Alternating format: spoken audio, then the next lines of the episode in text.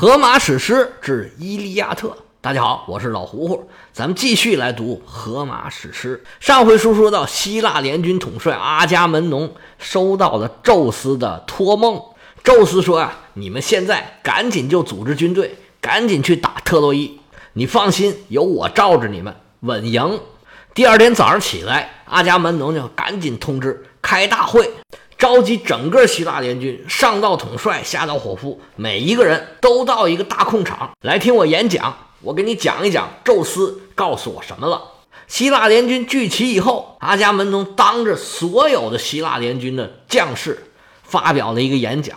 这演讲他哪是发表演讲啊，简直就是发牢骚啊！意思就是说啊，我们已经来了九年了，时间太长了，我们受不了了，打也打不赢，哎，我们撤吧。虽然很丢脸，哎，但是顾不了那么多了，反正也打不下来，咱们走吧。这一番话出口啊，如同是火上浇油啊，偌大的营盘呢，整个就约束不住了。原文写，会场喧嚣沸腾，就像从天父宙斯治愈的云层里冲扫而下的东风和南风，在伊卡里亚海面掀起了滔天巨浪。宛如阵阵强劲的西风，扫过一大片密沉沉的谷田，呼喊咆哮，刮垂下庄稼的碎耳，集会土崩瓦解，人们乱作一团，朝着海船奔跑，踢卷起纷飞的泥尘，相互间大声嘶喊，意欲抓住海船，拖入闪亮的水道。他们清出下水的道口，喊叫之声响彻云天。士兵们归心似箭，动手搬开船底的挡塞。大家可以想象一下，出来打仗打了九年了，不说是一无所获吧，但是最主要的战略目标是没有达到。特洛伊城仍然是坚不可摧，被抢走的海伦还跟他那小白脸帕里斯成天在一块鬼混。而且从现在的情况来看，没有任何迹象显示说能够打下来。这些战士他能不想家吗？所以一听主帅说这种话，那赶紧呢，还等什么呢？早一天走，早一天到家。走了九年了，媳妇儿还在不在？孩子还在不在？自己的家还在不在？房子还在不在？这都不知道啊！整个军队都乱了营了，这队伍啊就跟雪崩一样。这些首领啊再也约束不住这些士兵了，真应了那句话了：这个人心散了，这队伍太难带了。希腊联军闹闹嚷嚷说要回家，整个营盘啊已经乱成一锅粥了。在奥林匹斯山上看热闹的众神啊，可有一位是坐不住了。谁呀？正是天后赫拉，主要是他撺掇着希腊人出来打仗的。这要是撤回去，他之前的努力不都白费了吗？那九年的时间不白耽误功夫了？他赶紧招呼雅典娜说：“娜娜娜，你过来快看看，希腊人这什么情况啊？这怎么没怎么着就要走啊？这要是回去了，前些年那些努力不都白费了吗？你赶紧下去一趟，你跟他们好好说，千万不要让他们走。”三十六拜都拜了，最后一哈哈，都坚持了九年了，再坚持坚持，不就打下来了吗？你快去快去，我在这等你的信儿啊！雅典娜也觉得纳闷，正想下去看看，听见赫拉的吩咐，就说遵命，一溜烟儿的就跑下了奥林匹斯山，瞬间到达了希腊大营。雅典娜到了营里边啊。发现所有的人都在闹闹嚷嚷的，有的收拾东西，有的拖船，总之啊，就是乱的一团糟。只有一个人捏呆呆的发愣啊，这眼神空洞，不知道脑子在想什么呢。此人正是我们第二部书的绝对主角奥德修斯。这奥德修斯的人设呀，是最聪明的。自从早上他听见了阿伽门农的故事啊，就觉得很奇怪，为什么宙斯给阿伽门农托梦？让他去打特洛伊，他反而说要撤退呢。这葫芦里卖的是什么药？他搞的到底是哪出啊？而且来了九年了，九年也不说撤。现在呀，打的多少有点眉目了。这说撤就要撤，搭着时间，搭着精力，搭着人命，这不是前功尽弃吗？真是让人心灰意冷啊！而且阿伽门农说这一番话呀，也真是让人费解。他到底是什么意思？那到底是什么意思呢？咱先说宙斯，宙斯他啥意思呢？他是答应了特提斯，要帮助他儿子去建功立业，去扬名立万，给他儿子报仇。这怎么报呢？他就得让双方打起来。当时那个状况呢，一边是闭门不出，一边呢也不愿意进攻。双方打了差不多十年了，尸老兵疲呀，大家都打累了。这时候啊，也不想打了。那他们要是不打，宙斯这个答应人家的事儿啊，就办不成。他直接动手又不行，只能通过给阿伽门农托梦，撺掇阿伽门农去发动进攻。阿伽门农作为联军的主帅，他是做梦都想打下特洛伊的，要不然他来干嘛来了？可以说，所有希腊人里面。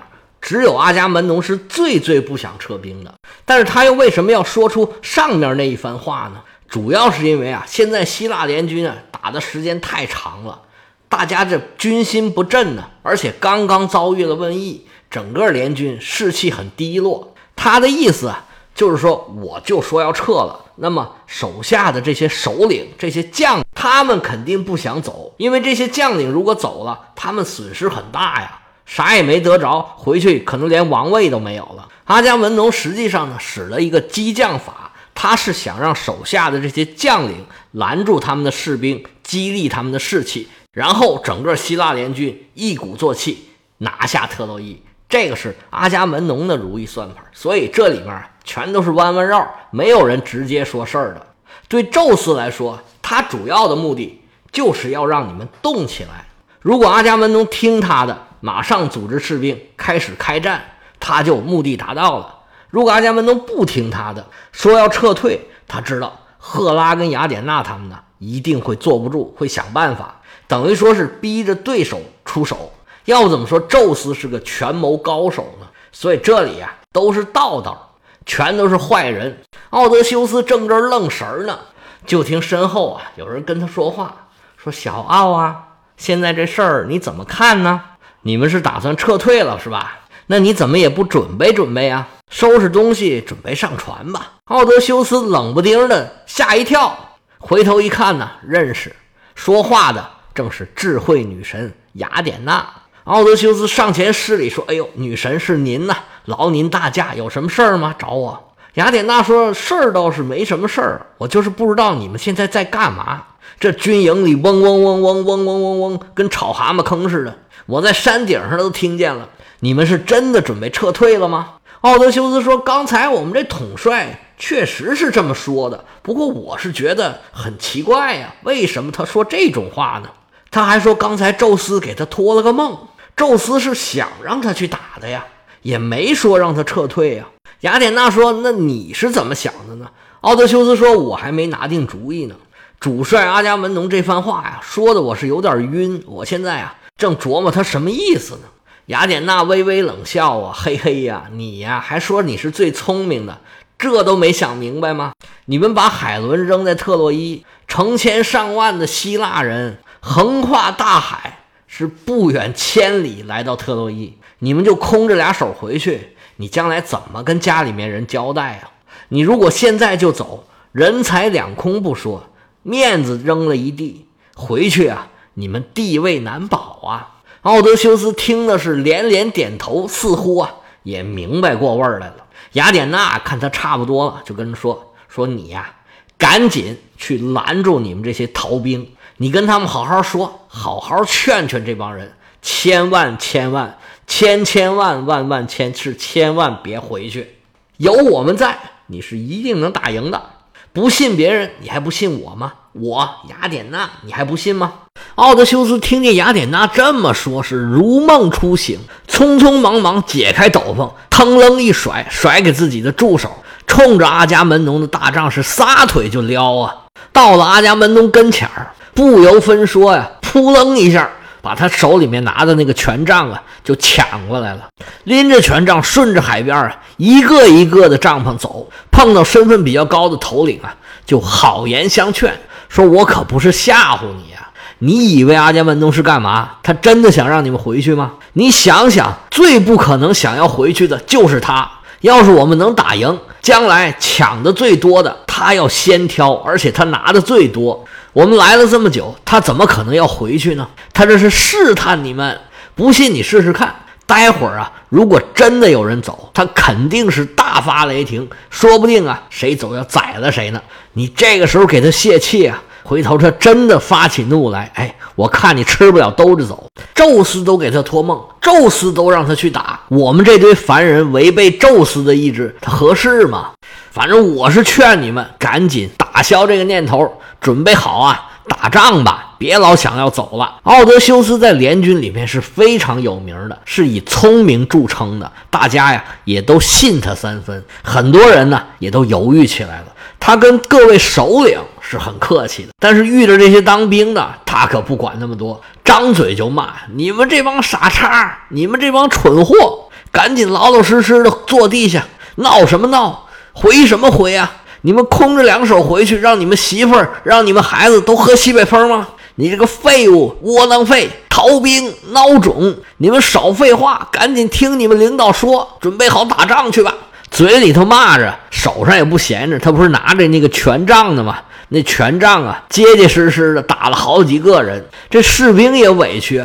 最高统帅不是阿伽门农吗？他刚刚说的话，我是听着真耳切真呢。是他亲口说我们不打了，我们要撤退。这你打我干嘛呀？还骂我们？不过军队是服从命令为天职嘛。听见长官这么说话，煞有介事的，就不敢再说什么了。不多一时，整个会场啊。慢慢的，这人都回来了，也安静下来了。不过呀，这林子大了，就什么鸟都有了。只要这人数够多，总有些调皮捣蛋的。整个会场都安静下来了，就一个人在那骂骂咧咧的，不停的在那说。大老远的，奥德修斯听见这个声音，就知道是谁了。这个当兵的叫塞尔西特斯，平常说话嘴就没个把门的，这回一看这首领啊，一会儿这样，一会儿那样，朝三暮四。他这不满情绪啊，又上来了。这人想问题的思路啊，跟别人不一样。平常说话颠三倒四的，大家就图个乐，也不跟他计较。只要不碍事儿啊，大家也都笑一笑就过去了。这位塞尔西特斯还有一个特点，就是特别的丑。他是罗圈腿，还有点瘸，鸡胸脯啊肩有点斜，三角脑袋，嘴往外头撇，没头发的脑袋呀，待会儿就得被打出血。阿基里斯是最最烦这个人，奥德修斯也不喜欢他，因为他这人呢倒是不势利，就说领导的不好。这回呀，他开始骂上阿伽门农了，说阿伽门农，你个老小子，你还有啥不满意的？你还有啥可赖的？咱们赶紧走吧，别在这待着了。你看看你的营里头，你的后营啊，那姑娘都住不下了。我们不管打下哪儿。抢个美女就是你的，抢个美女就是你的。你抢那么多美女，你睡得过来吗？不管得了什么好东西，你都先给拿走了。还有抓了特洛伊人，他们过来赎人的时候，每次都把黄金都给你，是不是都给你了？抓人的可是我们，冲锋陷阵的都是我们这些大头兵。你啥时候也往前冲一冲啊？你替我们顶一顶啊！你看你长那么大个子，你白长了，你不是男人啊！你个娘们儿啊！当兵的，咱们都走吧，把他一个人待这儿吧。你看把他给能的，他不靠我们能行吗？你看看他是怎么对阿基里斯的，阿基里斯的姑娘他都给抢走了，还是人吗？走吧，走吧，咱们都走吧，别在这儿当牛做马了。他是越骂越激动，越骂声越大。奥德修斯听见声音就赶过来了，过来就冲他喊：“你个兔崽子，住嘴！今天什么日子？你发疯了吗？什么话你都敢说呀？你知不知道你骂的是谁呀？阿伽门农是什么人啊？就你也配和他比吗？我们成千上万的希腊士兵，数你最怂，数你最孬种，数你最不是东西。”别跟这胡说八道了，赶紧住嘴吧！你除了骂人，你还会干什么？成天的装疯卖傻，大家都别听他的啊！看我不揍扁了你！待会儿我就扒了你的衣服，游街示众。看你这么不要脸，待会儿啊，我打的你哭都找不着调，要不然我就不姓奥。这边说着，那边就抡起了权杖啊，劈球扑哧，叮当五四一顿打。打的塞尔西特斯是哭爹喊娘，是抱头鼠窜的。这家伙平时啊也挺烦人的，有很多人都肯膈应他。这时候这些当兵的虽然啊心里很矛盾，说要走啊又想留，又想留呢又想走。看这个丑八怪被打了一顿呢，心里还痛快痛快。大家也都笑出声来了。这当兵的就有人说：“哎呀，奥德修斯啊，虽然他很聪明，干了不少好事儿，但是他所有的事儿加起来。”都没有刚才这件事儿办得漂亮。这家伙确实挺膈应人，该打该打，这是劝也劝了，骂也骂了，打也打了，整个会场啊也安静下来了。奥德修斯打完人，手持权杖，神情肃穆起来。雅典娜这时候化身保安，维持现场的秩序，同时呢。起到了一个麦克风的作用，让大家都能听见奥德修斯在说什么。奥德修斯非常清楚雅典娜就在身边，他也知道女神想让他干什么，于是就开始了自己的演讲。先得提领导，说：“尊敬的阿伽门农，哎，咱们的大帅，我们知道你呀，这番话是在考验我们。但是你看，你考验住了很多人呐，你手下的这帮兵啊。”是不是让你感觉很丢脸呢？他们忘了自己离开家的时候发过什么誓言了吗？学习特洛伊，抢回海伦，报仇雪恨，一雪前耻，不达目的绝不回家。你看刚才他们哭哭啼啼，准备要回家那个样儿，就像一个孤儿寡妇一样。我们希腊人是经常航海的。如果是一个普通人遇到风浪不能回家，一个月他就受不了了。而我们在这待了整整九个年头了，我理解你们，我体谅你们。但是你们有没有想过，在这待九年能白待了吗？两手空空回到家，等待你的是什么？你丢不丢人呐？丢不丢人呐？全军将士们呢？我们再等一等，再坚持一下。我们要看一下啊，之前卡尔卡斯做的这个占卜是不是灵验？当时祭祀的事儿，我相信大家很多人都还记得吧？那是一个很神奇的场景。当时希腊联军正在准备出发，临行前肯定例行的要祭一下神灵。这边刚把祭神的东西准备好，给摆整齐了，就见一条啊背上带着血痕的长蛇。从祭坛上滋儿就爬出来了。那个祭坛呢，旁边有一条河，还有一棵大松树。松树上有一个鸟窝，一窝八只小鸟，加上老鸟呢，一共九只。就在希腊联军这些首领的众目睽睽之下，这只蛇呀，咔哧咔哧咔哧咔哧，把这九只鸟、八只幼鸟、一只老鸟全给点吧了。吃完之后，这个长蛇呀。儿打了个嗝，咕噔变石头了。希腊联军这帮首领都已经看傻了，什么情况？这干嘛呢？太吓人了！这也，我们到这儿来祭祀。这宙斯吃完东西是想请我们看恐怖片吗？这也太吓人了。别的不说，就说那蛇那么老长，谁不害怕呀？祭祀的时候出现这种场景啊！这整个希腊联军啊，人心浮动，说什么的都有。很多首领啊，就开始啊产生动摇了。是不是神他他他不想让我们去啊？宙斯给我们演这么一出，到底是什么意思啊？咱们前文书说过了，宙斯呢是一个特别工于心计，特别善于啊借力打力，从来有话也不直说，就是让你猜。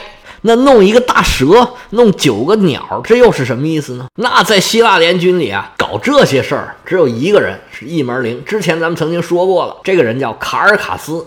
对于这种超自然的现象，那大家呀，毫无疑问就是要请教他。卡尔卡斯也是作为希腊联军的首领之一，他也是目睹了刚才发生的这一切呀，他就知道待会儿啊，肯定大家让他来解释这个现象。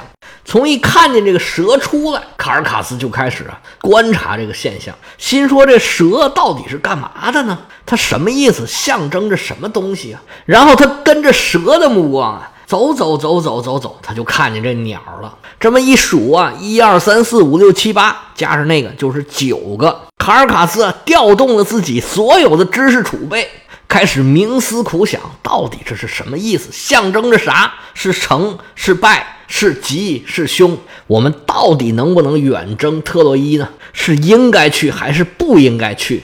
当这条蛇呀吃完了这九个鸟，噔一下变成石头的时候，卡尔卡斯噔一下是茅塞顿开。嘿，我明白了，他明白什么了？我们下回接着说。